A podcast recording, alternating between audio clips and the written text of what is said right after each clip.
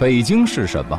是建成三千、定都八百的历史，是里九外七皇城寺的格局，是三山五园的秀美，是五坛八庙的庄严，是一句京腔、两句二黄、三餐家传、四季衣裳的韵味，是历史厚重的古都，是包容厚德的新城。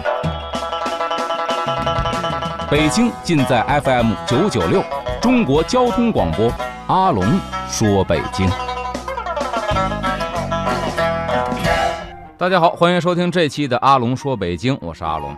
可能很多呀来北京玩的游客都有这么一个体会，就是在北京啊这个著名景区周围这些个饭馆儿，为了体现本地特色，这饭馆里边一般经营什么呀？什么老北京烤肉，什么老北京涮肉，老北京烤鸭，其中呢。有这么一样主食，也是必不可少的。很多店呢是专门经营这个的，门口挂这么一幌子，这布旗上写着“老北京炸酱面”。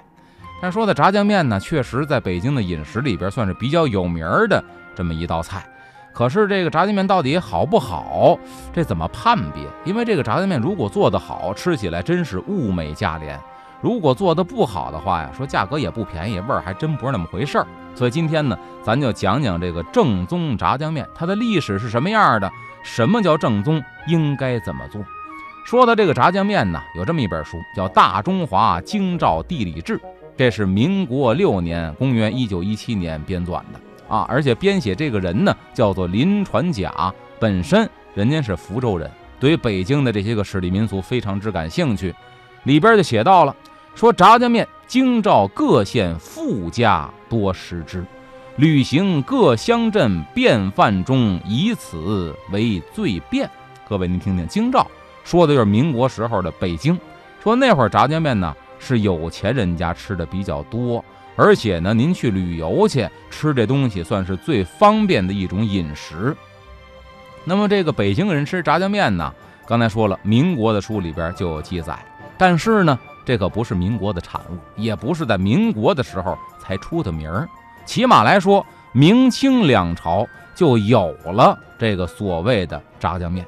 那么当时呢，可以说还真是说这个富家多食之，这个一点不抬杠。这炸酱面，您别看是一个普通的吃食，按现在说，谁家都能吃。那时候真不是这样，穷苦人家。棒子面粥都喝不上，这东西还真不可能是常吃。为什么呀？您贴饽饽那是棒子面，那叫粗粮；这炸酱面是必须用细粮的。各位没听说这棒子面能够抻成面条，抻不成面条，对吧？它没有粘性，没韧性，必须得是白面才能做面条。可是白面当年这可叫细粮，不是谁都吃得起的。另外一个呢，您不能光要面条啊，您还得有这个所谓的这个浇头或者炸酱啊。炸酱拿什么炸呀？一般来说。肥瘦肉丁啊，这见了荤腥啊，所以说一般穷苦人家也吃不起。除了炸酱讲究的菜码，青豆嘴、黄豆嘴、黄瓜丝儿、萝卜丝儿，什么芹菜末，这都得齐了。所以说，别看炸酱面很普通，但真讲究起来，里边也并不普通。那一般来说，穷苦人家您吃这粗粮顶多了，说吃面条也有，吃什么呀？老咸汤面，现在不多见了。干嘛呢？以前说这个腌咸菜剩的那个汤。拿这个拌面，老咸汤面，对吧？这就算了不地了。吃炸酱面、打卤面，这都算是面条里边比较高级的了。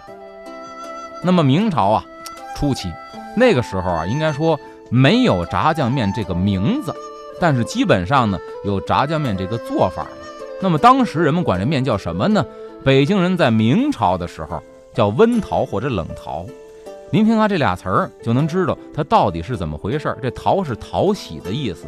温桃冷桃，各位，你想，温桃就是煮完面过一遍温水，这冷桃呢，就是现在所说的过水面。这面条捞出来得过凉水，吃着唰哩，对吧？一般来说呢，天稍微凉点了，吃这温桃；天热点呢，吃这冷桃，为的是过瘾。而且明代啊，这《长安刻画》里边还写了，说明宫皇家每临五月，那就是说端午前后。吃加蒜过水温桃面，就这会儿天儿刚刚热，吃这拔凉的面呢不太好，所以呢过一遍温水还得就着蒜吃这个面。这是明朝皇宫里边都这么吃。那么六月之后天气热起来了，就吃这过水冷桃面了，得过这个凉水啊。所以您想，这个面呢也分锅挑啊，还是说过水啊？我个人比较喜欢过水，甭管是温水、热水，因为你直接煮出来啊，拌那个无论是卤啊还是酱啊，我觉得黏黏糊糊的。过完水之后呢，就显得特别的刷利，吃起来特别的爽啊。那么当时这北京城也有卖炸酱面的馆子啊，不能说没有。像现在应该说景区旁边好多老北京炸酱面，但真做的好的，说实话也不多。为什么呢？我这人还有一个毛病，干嘛呀？好多北京人不去的景区我去，好多人北京不去的馆子我也去。比如说逛完故宫，我经常这样，从这东华门出来，在那儿找一馆子。我也是啊，有点欠的，就尝尝这景区周围所谓的老北京炸酱面，呵，那真不是味儿啊！但是呢，咱吃完了就有发言权了。那么在《旧京遗事》里边，这是明朝的一部书，就写了刑部街这个有这么一个温桃面，叫得名醉酒。所以您看，有这么一家，就是说他们家做这温桃面，而且还记载了是田家老板姓田做这个面条。可以说是久负盛名。这刑部街在哪儿啊？刑部街啊跟您说，就跟现在哪儿西单十字路口的西北角中国银行，哎，当年就是刑部街啊。在这地方有这么一个田家开的田老师炸酱面，哈，这是明朝的时候。还有呢，这个《局印记文》里边也写过这么一个顺城门刘家冷淘面，就是过水面刘家的。这顺城门在哪儿啊？就是现在宣武门有这么一家。那么说到这个炸酱面呢，什么时候开始发扬光大的呢？咱不能不说，跟一个老字号有着千丝万缕的联系。哪儿啊？六必居。咱们这六必居产酱，产酱菜，而且在北京啊，什么六必居啊、天元酱园啊、桂新斋啊这几个买卖里边，呃，这六必居应该是历史最早的，明朝嘉靖年间就开办了。那你像这个桂新斋呢，应该是两百七十多年。这个天元酱园是清末的啊，一百三十多年。那么最老的是六必居。那么据说这仨字儿还是严嵩给提的啊。有一个传说故事，说这严嵩的媳妇儿特别喜欢吃六必居的酱菜呀，包括这个黄酱。那么六必居的这掌柜的说了：“您听好，那这么着以后吧，我给您免费提供那个试用装，您也不用给我们花钱了。但是有一个要求啊，您让您家那个老爷子给我们，呃，提个匾行不行啊？”你想一个酱菜园子，当时严嵩那家伙是丞相啊，严丞相啊，能给你题字吗？就不提，怎么办呢？他媳妇儿有辙，假装练毛笔字。哎，练毛笔字，你写什么都得写“天地玄黄，宇宙洪荒”，什么都得写呀。他写别的字儿啊，都挺好。他故意呢，就把这个六、必、居这仨字儿写的特别差。但是这仨字不能连着写啊，比如说一二三四五六写差了，七八九十写的挺好，对吧？呃，我们生活必须要充满阳光，这“必”字写的特别难看，啊，“居”呢就是我们居家生活要讲究这个整洁卫生。当然我胡说啊，就是这仨字儿也掺在这个文章里的，写的特别差。然后故意，老公，老公，你给我看看。严嵩一看呢，写这个大体还行，但是就这仨字儿怎么写的这么差呀？啊，这你是不会写吗？运笔，你要不会，你过来，我教你。这六应该这么写。这个 B 应该是这么写，这个居这么写，你看好看了吧？他媳妇一看，好，谢谢老公，我明白了。转脸把这个送你们了，去给做成匾吧。嘿，就框来这么一个六必居的匾，这是一个民间传说。但是呢，说到六必居啊，也很有意思。说当时呢，还不是北京人开的买卖，是山西临汾人，有哥仨姓赵啊，赵存仁、赵存义、赵存礼。你看仁义礼这哥仨开了这么一个酱菜园子。其实刚开始还不是酱菜园子，什么呢？副食店、杂货铺。因为咱们都知道啊，说这个老百姓生活开门七件事，叫柴米油盐酱醋茶。那么据说他们家呢，除了这个柴火不卖，剩下六样全都卖，所以叫六必居，得了这么一个名号。而且当时六必居这黄酱可以说极其的讲究，得用这个马驹桥产的黄豆发酵做出这个黄酱来。而且啊，当时。有这么一句俗话，叫什么呀？蜜蜂来时黄酱成，什么意思？这酱做出来呀，得香，香到什么程度？能把这蜜蜂给引来，这酱算是做成了。而且当时呢，北京有这种顺口溜，所谓叫竹枝词啊，有这么一个竹枝词写道：说黄酱最属六必居，炸酱不会糊锅底，又香又甜吃不够，半碗面条好福气。这说当时六必居的这个黄酱，你想啊，什么炖鱼呀、炖肉、炒菜呀、拌馅儿啊，这黄酱都少不了。但是呢，也因为这黄酱啊，六必居的黄酱诞生了，所以呢，让这个炸酱面发扬光大。因为它是一个主要的调料啊。你想那会儿家里边说自己，我家里边自己做大酱，不能说不能做啊，有点麻烦。你像我去东北，好多人家里边这个做大酱啊，我见过啊，那确实比较麻烦。那有了这个成品之后呢，这一下就给发扬光大了。那么到了清代。这炸酱面可以说是北京面条里边的魁首，最有名。因为北京人吃面多了，什么炸酱面啊、醋卤面呐，什么这个茄丁面呐、汆面呐，什么这个老咸汤面呐，对吧？很多种。但是一说北京的面条最有名的炸酱面，咱们看《帝京碎石记胜》里边就写过夏至。这夏至宫里边怎么过呢？说夏至大祀方泽，这一天首先啊。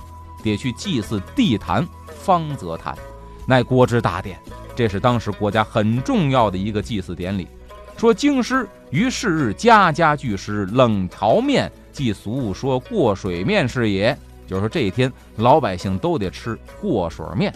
说乃都门之美品，这是北京城京都非常好吃的食品。说相曾寻及各省游历友人，就问问外地来京的游客，咸以京师之冷淘爽口适宜，天下无比。都说这北京炸酱面确实好吃。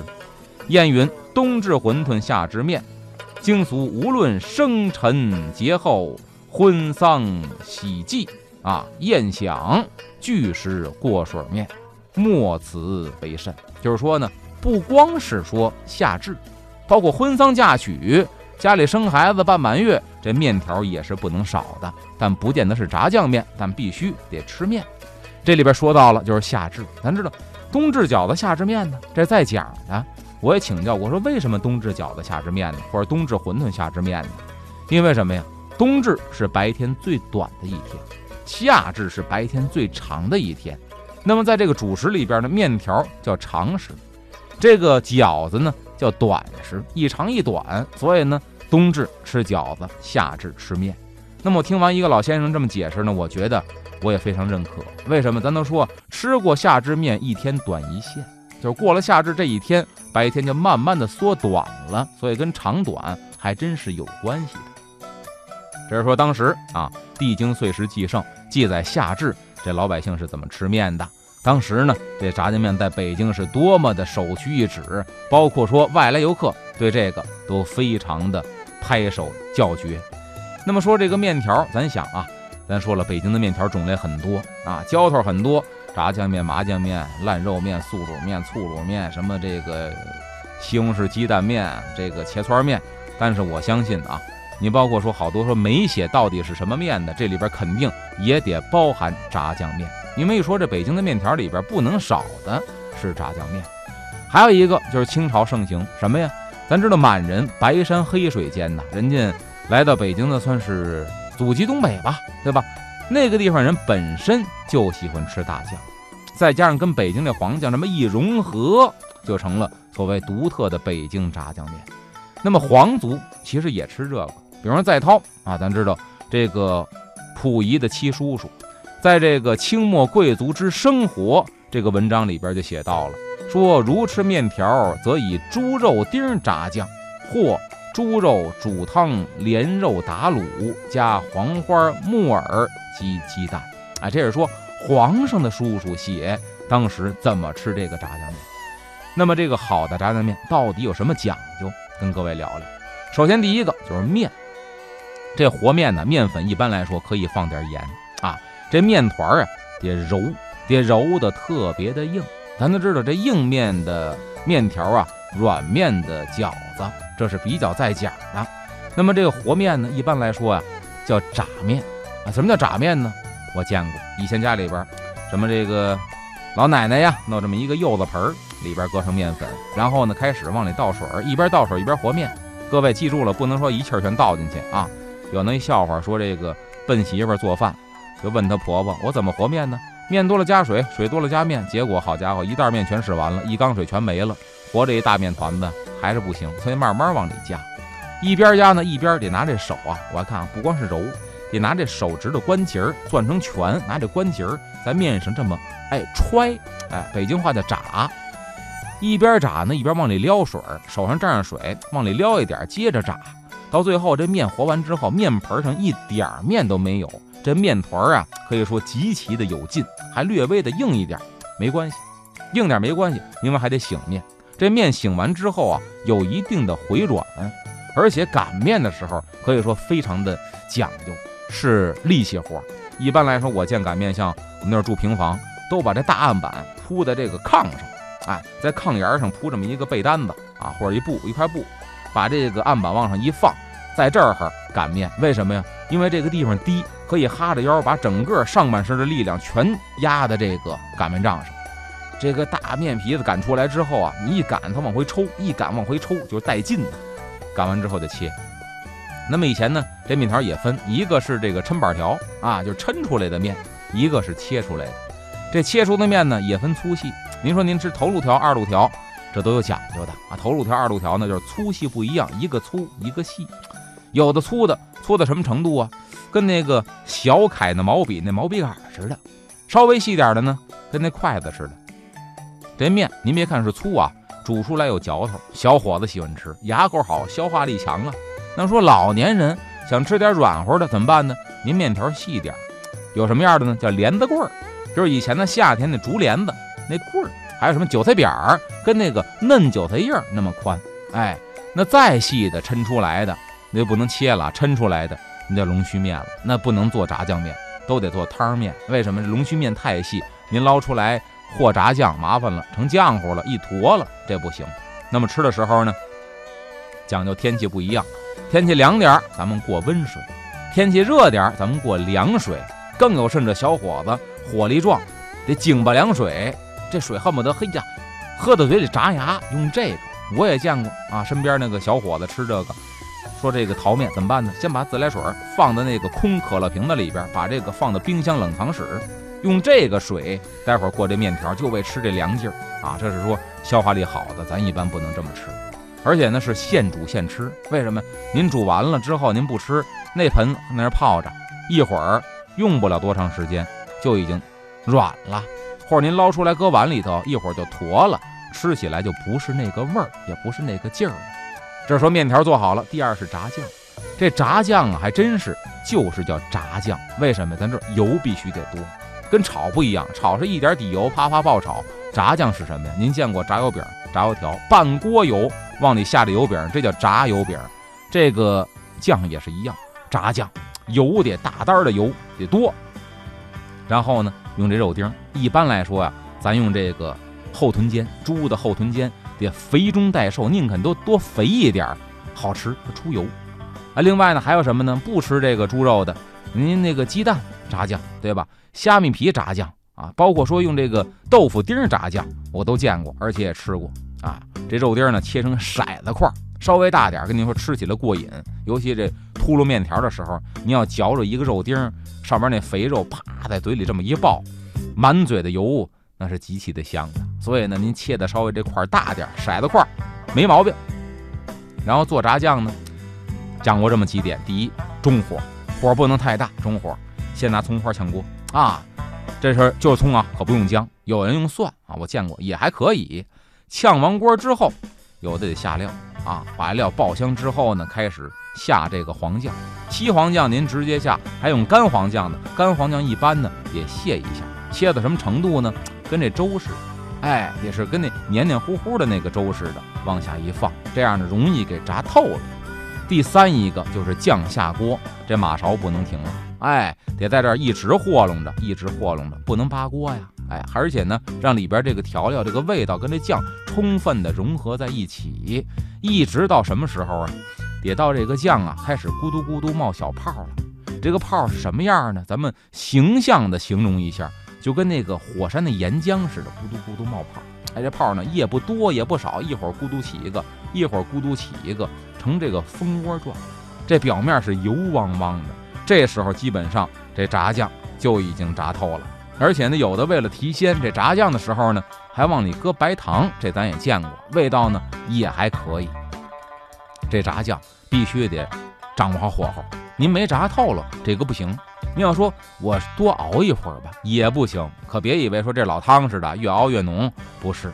如果说您这时间太长了，反倒这颜色容易变深变黑，哎，而且呢，吃起来味道也不如那个恰到火候的。